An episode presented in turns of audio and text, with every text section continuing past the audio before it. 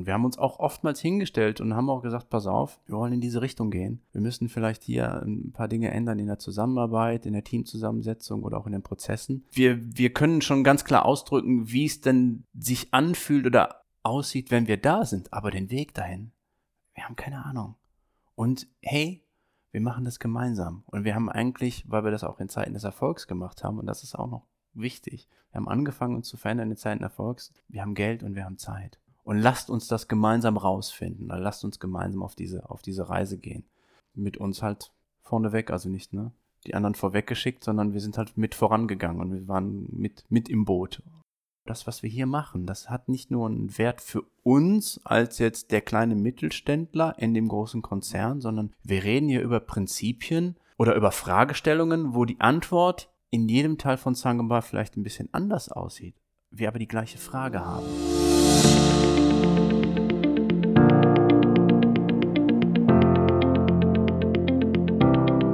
Hallo, liebe Zuhörer. Herzlich willkommen zu einer neuen Next Organize Folge. Mein Name ist Klaus Polley. Das ist der Podcast über Organisation und die Wirtschaft von morgen. Dieser hilft dir, die Buzzwords der neuen Arbeitswelt besser zu verstehen und zeigt, was hinter Begriffen wie New Work oder agile Transformation wirklich steckt. Hier erhalten Menschen und Organisationen die notwendige Orientierung, um die Zukunft noch erfolgreicher zu gestalten. In den Folgen lernst du regelmäßig erfolgreiche Pioniere aus der Arbeitswelt von morgen kennen. Du erlebst, was hinter den Geschichten der Menschen und Organisationen steckt, die bereits die ersten Schritte in der neuen Arbeitswelt gegangen sind. Profitiere von ihren Erfahrungen, die dieser Podcast dir schenken möchte. Alle Informationen zum Podcast und unserem jährlichen Festival findest du im Übrigen unter www.nextorganizing.de. Los geht's mit einer neuen Episode.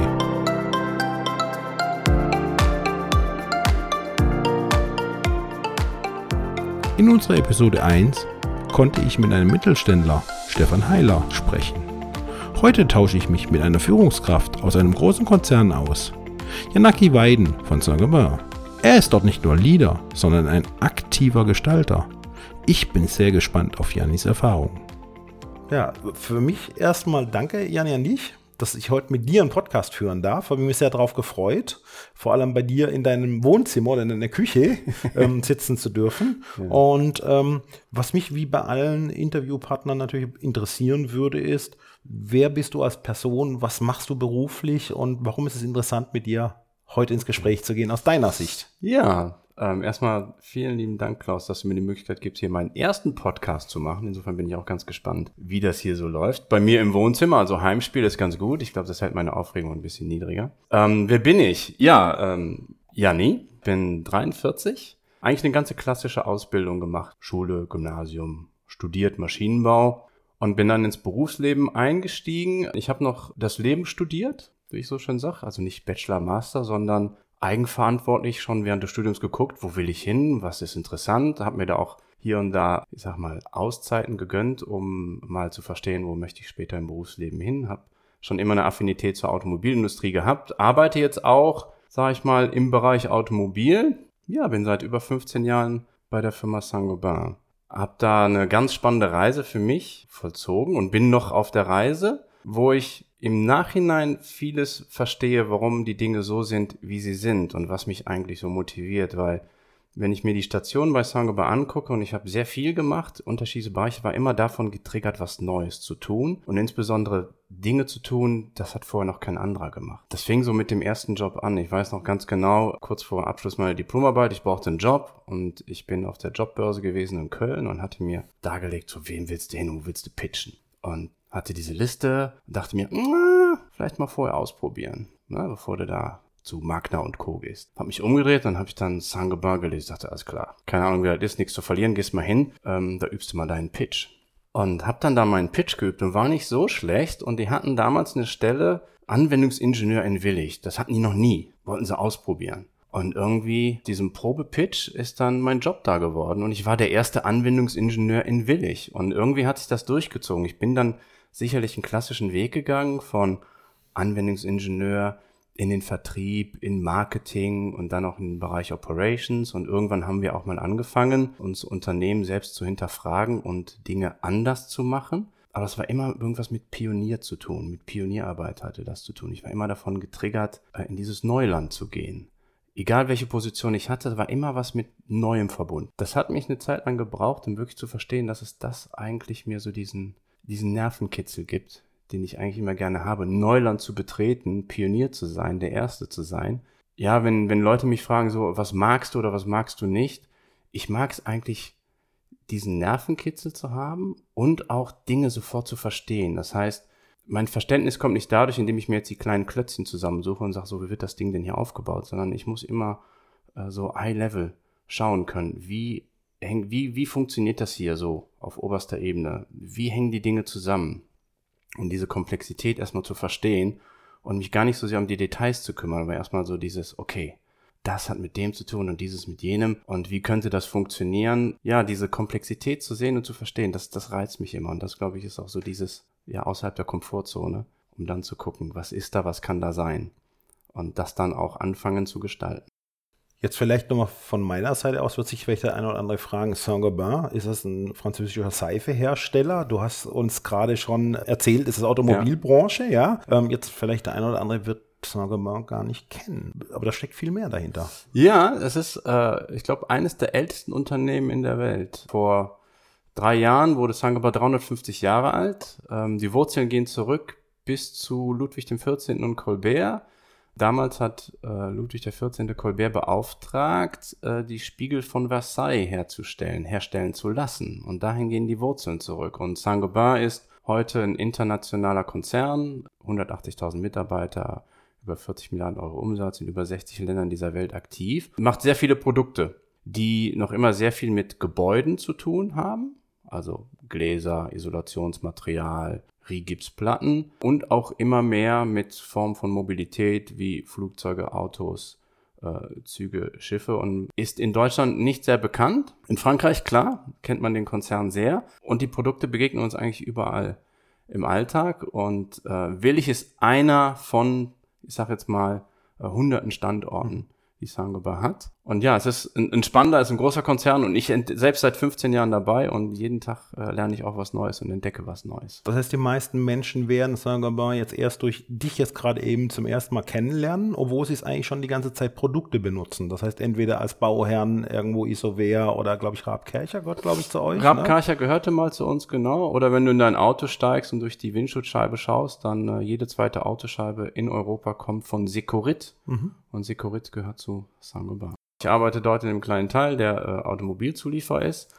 Und ähm, wo wir eigentlich versuchen, diese schöne Gratwanderung hinzukriegen, zu sagen, ja, wir sind Teil eines großen Konzerns, was immer gewisse Vorteile hat, was auch für den Mitarbeiter und ich selbst äh, kann das auch sagen, ein ein Vorteil hat, dass man sagt, ich, ich habe hier viele Entwicklungsmöglichkeiten und gleichzeitig bewege ich mich eigentlich in einem mittelständischen Umfeld. Mhm. Das heißt, ich bin in, in einem Unternehmen tätig, das vielleicht nur 100, 200, vielleicht 1000 Mitarbeiter groß ist an meinem Standort und äh, habe hier so die, die Vorteile, die man so als Mittelständler auch hat und haben kann hinsichtlich Agilität, hinsichtlich Kundenorientierung, aber auch hinsichtlich einem Umfeld, wo man sagt, okay, ich kenne viele meiner Kollegen mit dem Namen ähm, fühle mich auch hier wohl, weil ich eingebettet bin in, in einem Umfeld, das doch sehr persönlich ist. Hast du gesagt, was sich immer beschäftigt hat in den 15 Jahren, Pionier zu sein, immer Sachen zu verstehen. Was ist das, was ganz Besonderes passiert ist bei euch, worüber wir ja auch heute ja. quasi sprechen wollen? Ja. Nämlich das anders organisieren, ne? Genau, das anders organisieren. Wir haben für uns irgendwann mal realisiert, dass wir ja ein sehr erfolgreiches Unternehmen sind, aber dieser Erfolg noch immer auf Entscheidungen beruht, die sind von unseren Vorgängern gemacht worden und wir quasi noch deren Erfolg erleben und auch ausleben, aber es auch nur, sagen wir mal, eine Frage der Zeit ist, bis dass dieser Erfolg zu Ende ist. Und wir haben uns quasi in Zeiten des Erfolgs mal genauer angeschaut, wo sind wir denn noch erfolgreich und wo sehen wir, sind wir weniger erfolgreich und haben dann erkannt, dass insbesondere in den klassischen Märkten der Wachstum doch nicht mehr so groß ist und dass vieles von dem, was unterm Strich noch sehr viel Erfolg aussieht, von den Schwellenländern kommt.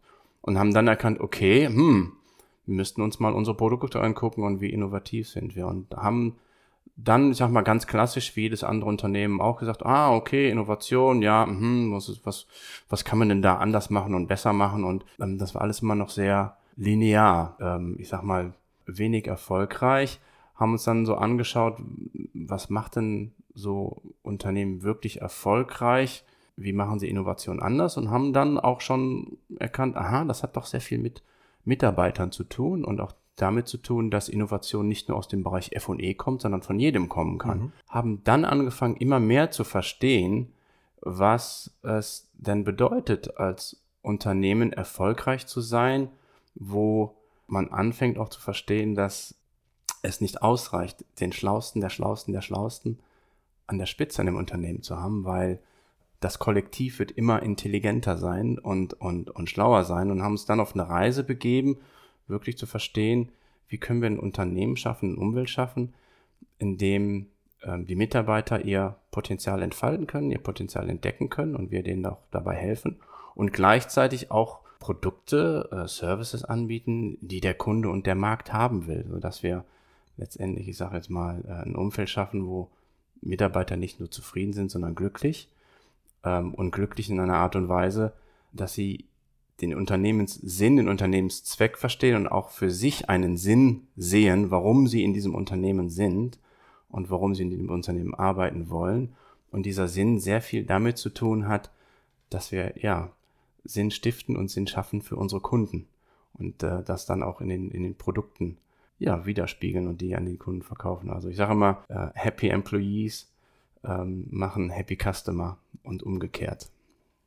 Wenn du jetzt sagst, wir haben, äh, wer ist wir und wann war das? Das war ähm, vor rund sieben Jahren, äh, 2012. Und wie das so oft ist, kam es, kam es durch, durch eine Person, durch unseren damaligen General Manager. Also es kam gar nicht mal so von der Konzernspitze, sondern das kam aus, aus dem Konzern heraus, aus der Mitte quasi, durch einen General Manager, der uns so ein bisschen die Problematik gezeigt hat und sagt, naja, sind wir wirklich so erfolgreich und wirklich so innovativ? Und ähm, ich war damals schon im Management, ähm, weltweit für Marketing zuständig. Wir haben uns dann damit befasst, ich sage jetzt mal, haben das Problem bewundert und hatten keine Lösung und sind dann ähm, einfach rausgegangen. Rausgegangen heißt, wir haben uns umgeschaut, wo machen Unternehmen schon was anderes. Und äh, wir sind dabei auf einem Event gewesen, das glaube ich gibt's nicht mehr. Ähm, das war in, äh, in New York. Äh, da waren sozusagen die ganzen Größen auf, auf der Bühne. Äh, Gary Hamel, Heiko Fischer etc. Und sehr viele Unternehmen und Frederic Laloux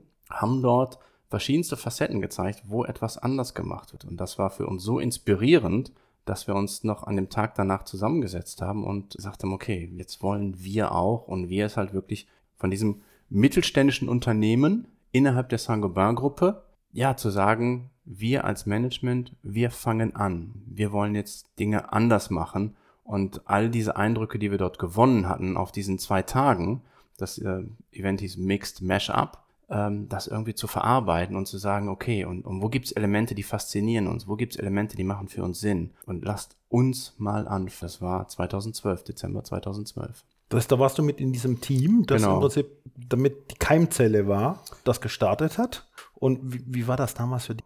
Es war natürlich für mich Neuland, Pionier, total aufregend, spannend, aber auch ja wirklich überfordernd am Anfang, weil okay, wir haben schon verstanden, wohin wir wollen und was wir machen wollen, aber wie wir da hinkommen. Keinen blassen, keinen blassen Schimmer gehabt. Wo man sagt, wow, und jeder hat natürlich da äh, geprägt von seiner eigenen persönlichen Erfahrung und kulturellen Hintergrund und auch, auch Denken. Das, was wir machen wollen, aus einem anderen Blickwinkel gesehen. Also das alleine war schon eine große Herausforderung, sich da gemeinsam auf, auf eine Vision zu einigen und, und, und ein Zielbild und ein Framework. Herausfordernd, weil man dort sicherlich auch gemerkt hat, wir haben eine hohe Diversity, Unterschiedlichkeit in dem Team. Fantastisch. Aber ey, das ist echt anstrengend.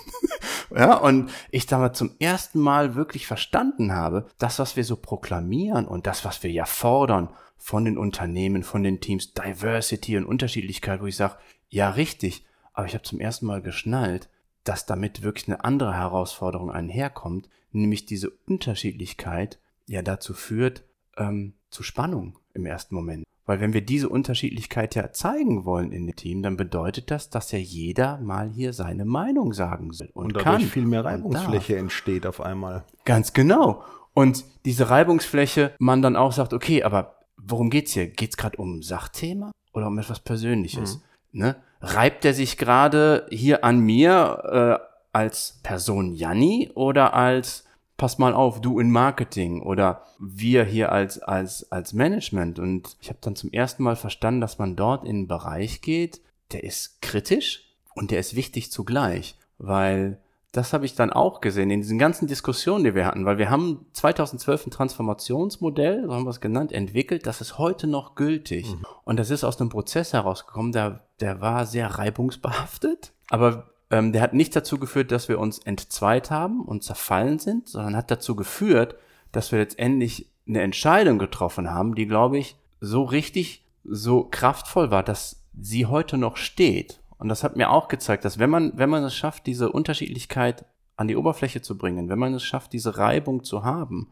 äh, weil die ist wichtig, es aber auch schafft, dass die Leute sagen, hey, das ist nicht gegen dich, ja, sondern wir tauschen uns hier aus und äh, ich habe eine andere Perspektive und sich dazu auch ermutigt, gegenseitig diese Perspektive einzunehmen, dass man aus dieser Spannung heraus eigentlich etwas noch viel Besseres kreieren kann, aus als, äh, okay, der Chef bestimmt jetzt oder wir einigen uns auf den kleinsten gemeinsamen Nenner, so konsensmäßig, ne?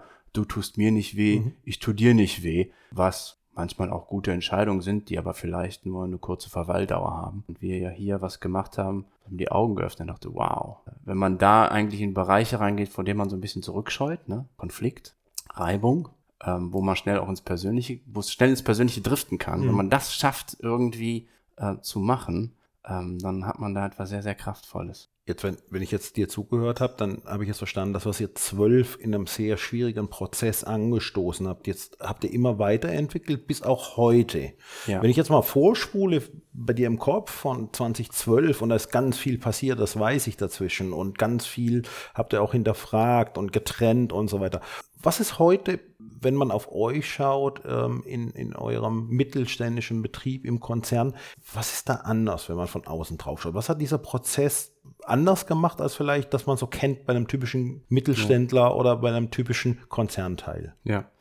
Es hat für mich so zwei Dinge gemacht. Es hat für mich eine Kultur sichtbar gemacht, die immer da war, aber die wir irgendwie nicht in der Lage waren, wirklich auszudrücken und die wir gelernt haben zu entdecken und auszudrücken. Das heißt, wir haben uns nicht komplett neu erfunden, sondern wir sind in der Lage, äh, wirklich unsere Identität zu verstehen, wie wir schon viele Jahre vorher hatten, weil wir waren ja auch erfolgreich. Also das heißt, da war was. Aber wer sind wir als Unternehmen? Das können wir zum ersten Mal wirklich ausdrücken und sagen. Also das hat uns so ein bisschen gezeigt, wer wir schon sind und zeitgleich aber auch gezeigt, ja, ich sag jetzt mal, wer müssen wir, nicht unbedingt wer müssen wir sein in der Zukunft, aber wer könnten wir sein mhm. in der Zukunft und, und hat uns viele neue Perspektiven aufgezeigt. Und wenn man heute, glaube ich, in ein Unternehmen reingeht und vielleicht eine Person nehmen würde, die ist vielleicht vor zehn Jahren mal reingegangen und würde heute reingehen, dann wird die immer noch viel erkennen, was da ist. Also nicht nach dem Motto, oh, ihr seid ja komplett anders. Mhm. Würde aber auch erkennen, dass wir viel offener geworden sind, mit vielen Dingen viel transparenter geworden sind. Dass insbesondere, glaube ich, auch bei uns die Führungskräfte menschlicher geworden sind. Dass es Menschen sind und nicht Leute, die vielleicht ähm, mit einer Maske zur Arbeit kommen müssen, sondern dass es Menschen sind und sie sind Führungskräfte genauso wie wir Mitarbeiter haben, die Menschen sind und nicht irgendein Produktionsmitarbeiter, der, der an der Maschine steht. Ich glaube, das, das spürt man. Das sieht man nicht im Organigramm. Mhm. Ja, das erlebt man, wenn man, wenn man reinkommt. Ich glaube, das, was die Leute sehen, ist, dass wir offener geworden sind, dass wir transparenter geworden sind, dass wir letztendlich auch ein, ich sage jetzt mal, ein, ein, ein weiterentwickeltes Miteinander haben, äh, wo man sich auf Augenhöhe begegnet. Und auf Augenhöhe wirklich ähm, von Kollege zu Kollege, Kollegin zu Kollegin, von Führungskraft zu Mitarbeiter, unter Führungskräften, unter Mitarbeitern.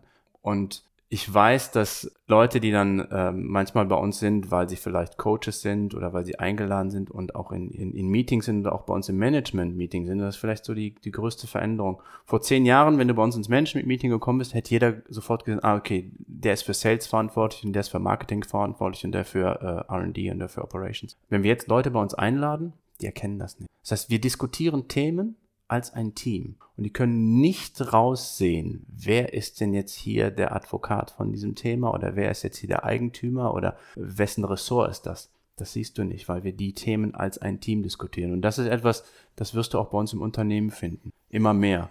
Dass Themen, die ja vielleicht einen, einen Ursprung haben im Vertrieb oder im Marketing oder Operations, aber wenn da Teams zusammenkommen, Führungskräfte zusammenkommen, Mitarbeiter zusammenkommen, ähm, dann wird das als ein Team diskutiert und nicht als, äh, das ist mein Thema und nur ich sage was dazu und ich entscheide, sondern das ist unser Thema. Ne? Das ist ein Teil des Ganzen hat das auf deine Person und auf deine Einstellung auch zum Thema Arbeit und ähm, wer bin ich eigentlich persönlich auch sich dann beeinflusst oder ja. hat es entspannt oder das hört sich jetzt, du redest so ganz locker drüber. Voll. Ähm, es hat sich, ich sag mal, es hat sich, es hat sich entspannt und angespannt gleichzeitig. Okay. Ähm, entspannt dahingehend, ich hatte eine Zeit lang echt Zweifel, ob ich eine gute Führungskraft sein kann, weil es gab irgendwie ein Gefühl, wenn ich gesehen habe, wie vielleicht klassische Führungskräfte im Konzern äh, äh, gewesen sind, wo ich gesagt habe, boah, das kann ich, das will ich nicht. Das war so diese, ich sage jetzt mal, klassisches Management, äh, top-down. Nicht unbedingt in dem Unternehmen, wo ich war, aber wenn mhm. ich halt über die Unternehmensgrenze geguckt habe und mir, ich mir wirklich oftmals die Frage gestellt habe,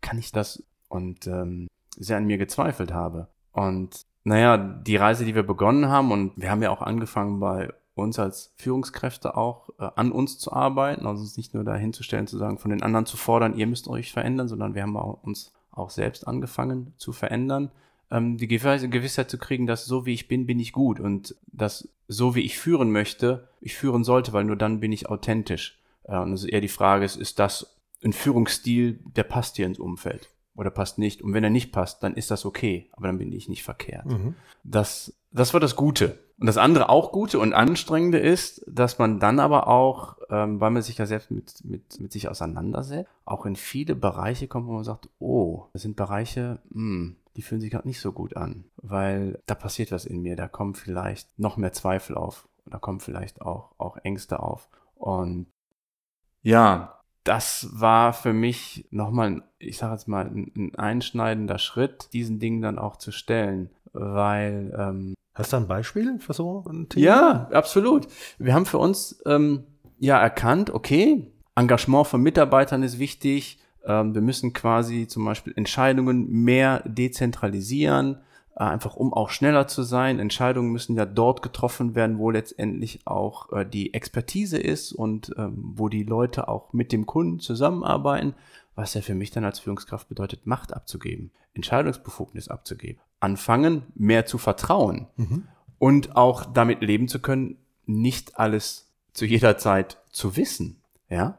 Und das war schon komisch, weil ich habe ja sozusagen, oder wir leben ja immer noch in so einer Zwischenwelt. Und zwar, wir sind Teil eines großen Konzerns, der auch jetzt anfängt, sich zu verändern, aber wo auch noch sehr viele klassische Reportings, Reviews, Monthly Calls sind, wo man dann mit Managern zu tun hat, die sehr viel in sehr viel Details wissen mhm. wollen.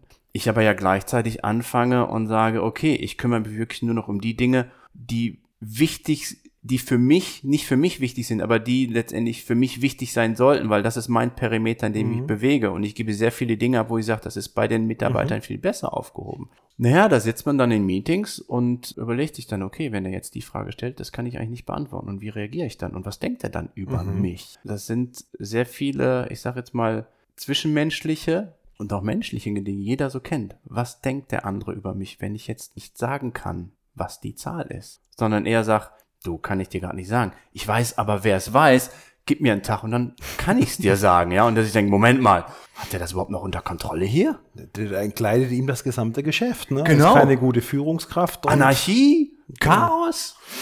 Und das sind so die Dinge, wo ich mir gedacht habe, oha, äh, hier passiert was und das hat mich auch verstehen lassen, wenn es das, also das etwas ist, was mich als jetzt jemand Teil des Managements beschäftigt, als Führungskraft was passiert dann mit den anderen Führungskräften, von denen ich das gerade auch verlange? Ja, und das war so ein ähm, augenöffnender Moment, wo ich sage, okay, jeder versteht, ne, auf seiner Ratio her, da wollen wir hin, das sind die Strukturen, das sind die neuen Entscheidungswege und Prozesse.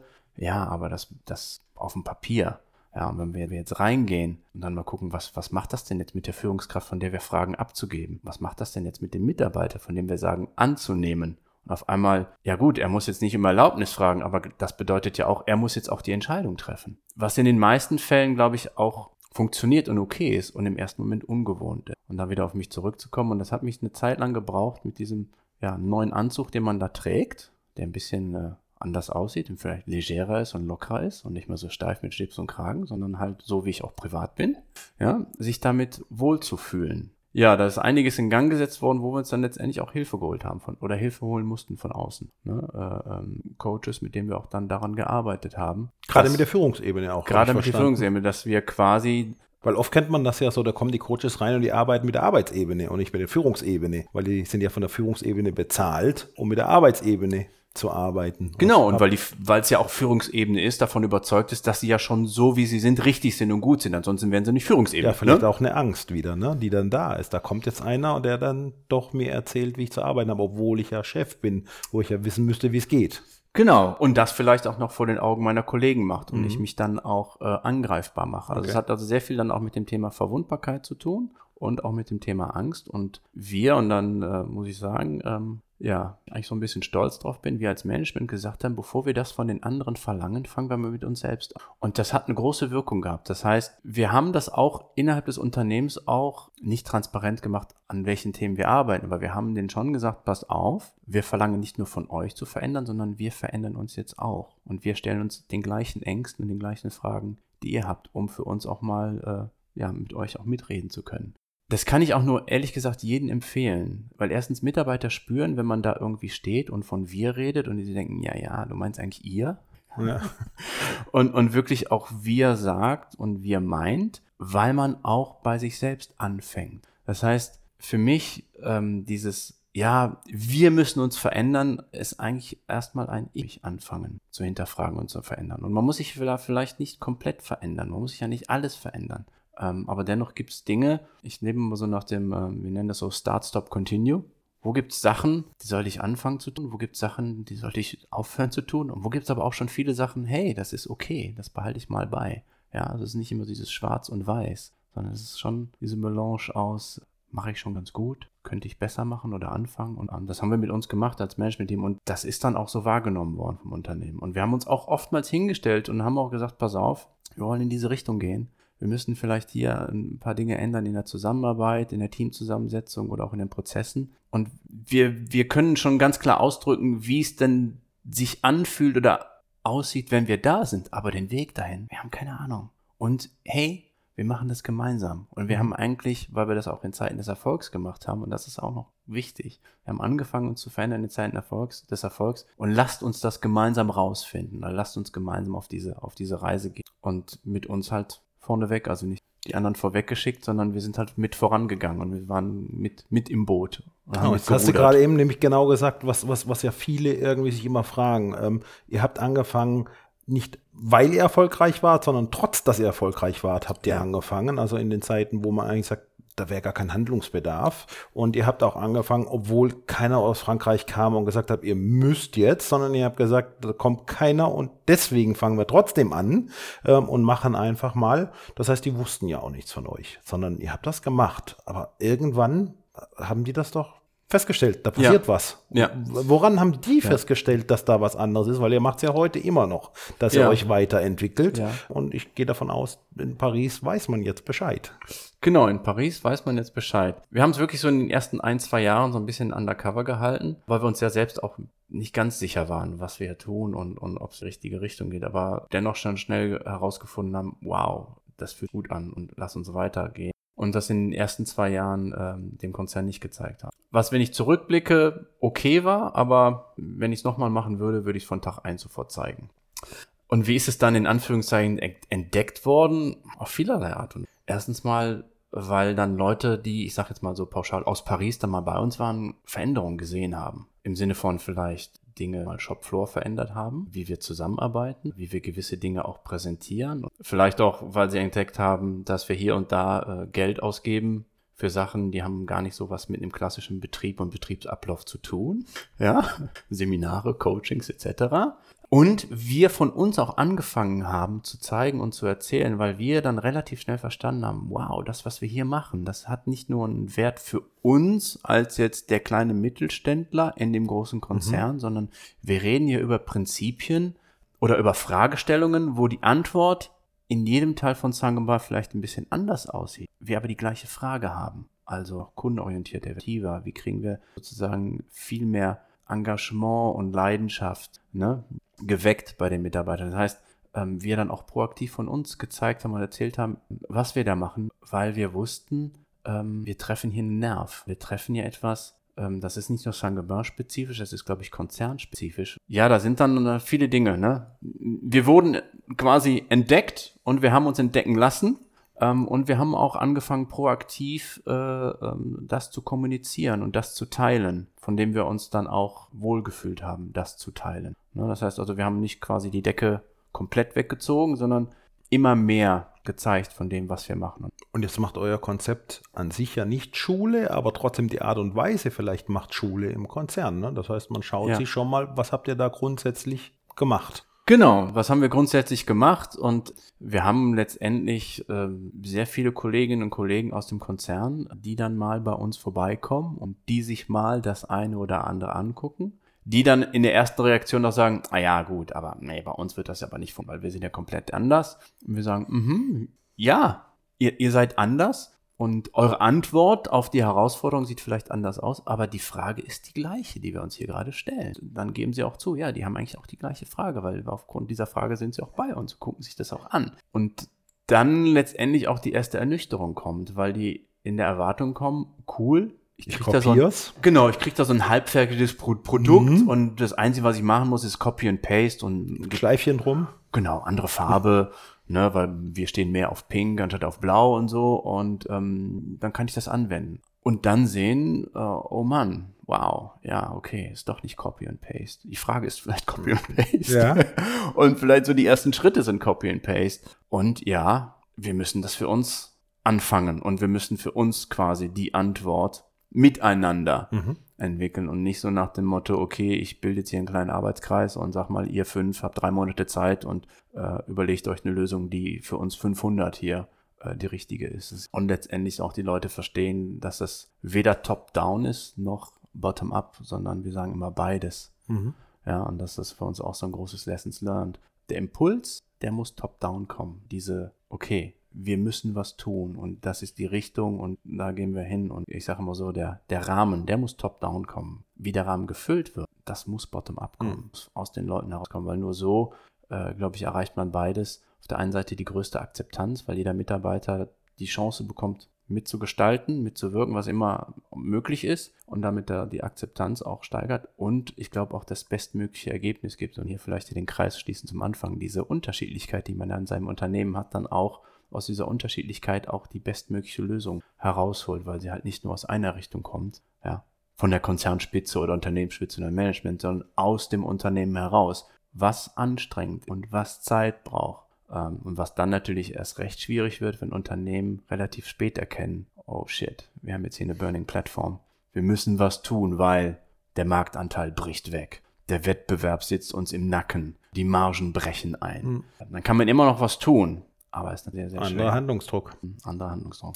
Jetzt hast du dich ja selber als Pionier beschrieben. Pioniere bleiben ja nicht immer an einem Ort, sondern die sind ja neugierig, versuchen andere Komplexität zu verstehen und dann auch weiterzuziehen. Jetzt hat es dich ja auch wegentwickelt. Ne? Also in ja. letzter Zeit, du hast eine neue Herausforderung.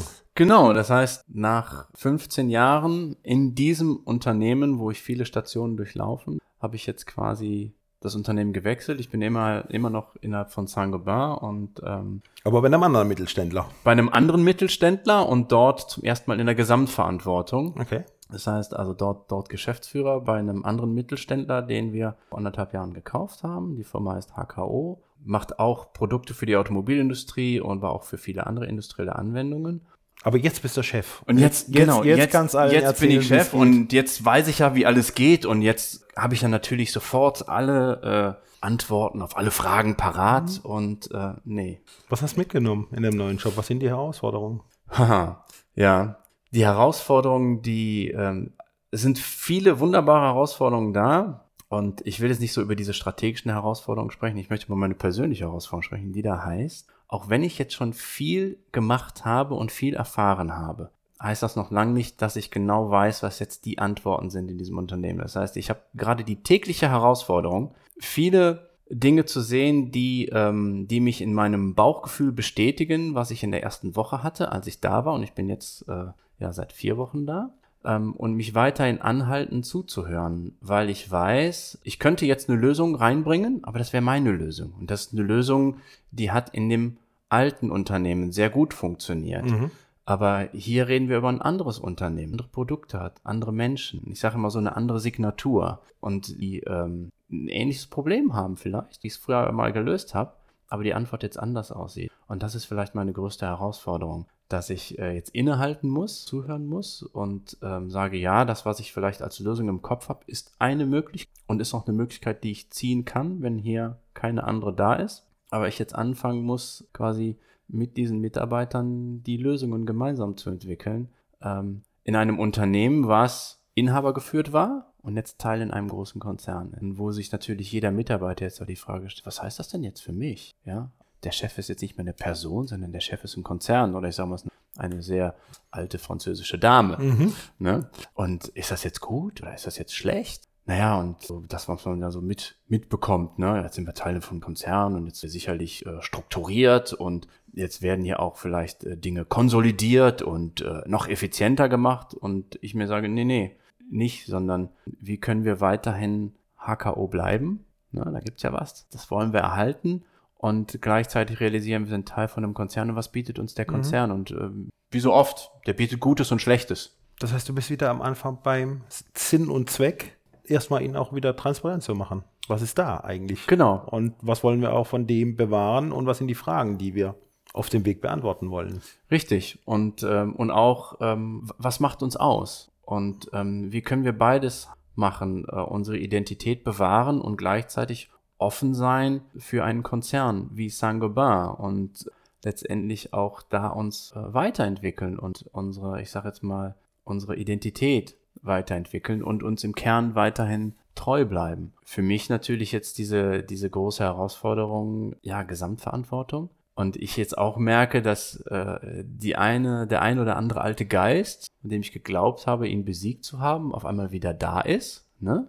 Also klassisch, okay, ich bin jetzt hier der Neue und was denken die denn jetzt über mich? Oder welche Erwartung hat denn jetzt der Konzern mir gegenüber? Soll ich das jetzt hier wirklich äh, streamline und auf Konzernspur bringen? Nein, soll ich nicht, aber ne, das sind so, das sind so Dinge und man sich auf einmal wieder altgeglaubten Ängsten gegenüber sieht, die ich jetzt aber ganz cool wahrnehme und sag, äh, ja, schön, dass du noch da bist. Du bist ja Teil von mir, liebe Angst ich nehme dich wahr und ich lasse dich aber nicht rein und äh, schicke dich weiter, beziehungsweise manchmal sind Ängste ja auch ganz gut, weil sie mich erwarnen wollen. Das heißt, viele Dinge kommen jetzt auch wieder rauf, aber haben nicht mehr den Effekt in der Vergangenheit, weil ich für mich weiß, so wie ich bin, bin ich gut und bin ich okay und äh, nicht alle Antworten müssen von mir kommen. Ich muss nur dafür sorgen, dass die Antwort kommt aus der Organisation, dass wir als Organisation die Antworten kreieren. Bin beeindruckt vom letzten Satz, also und vor allem auch, wie du die Angst wahrnimmst und wie du sie auch so ein bisschen streichelst oder umarmst und sagst, schön, dass du da bist. Ich weiß, du möchtest mir helfen, aber sie auch wieder zur Seite legen kannst.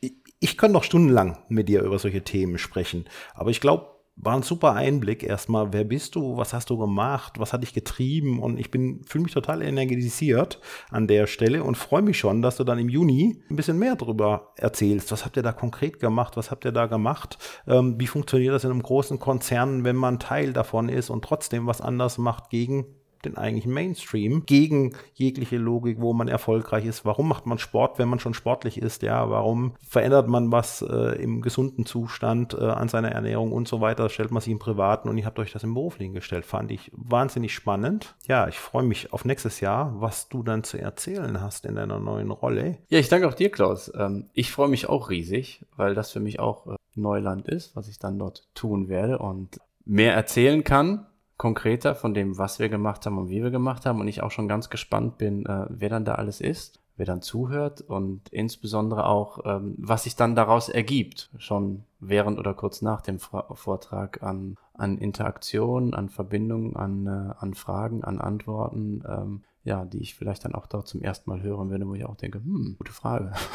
Habe ich auch noch nie drüber nachgedacht, aber mache ich mal hier gerade.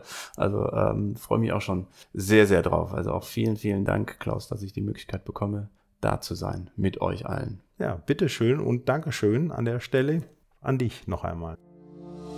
Wie schnell doch die Zeit vergeht. Das war schon wieder eine Episode aus unserem Podcast. Wenn euch dieser gefallen hat, dann abonniert doch unseren Kanal.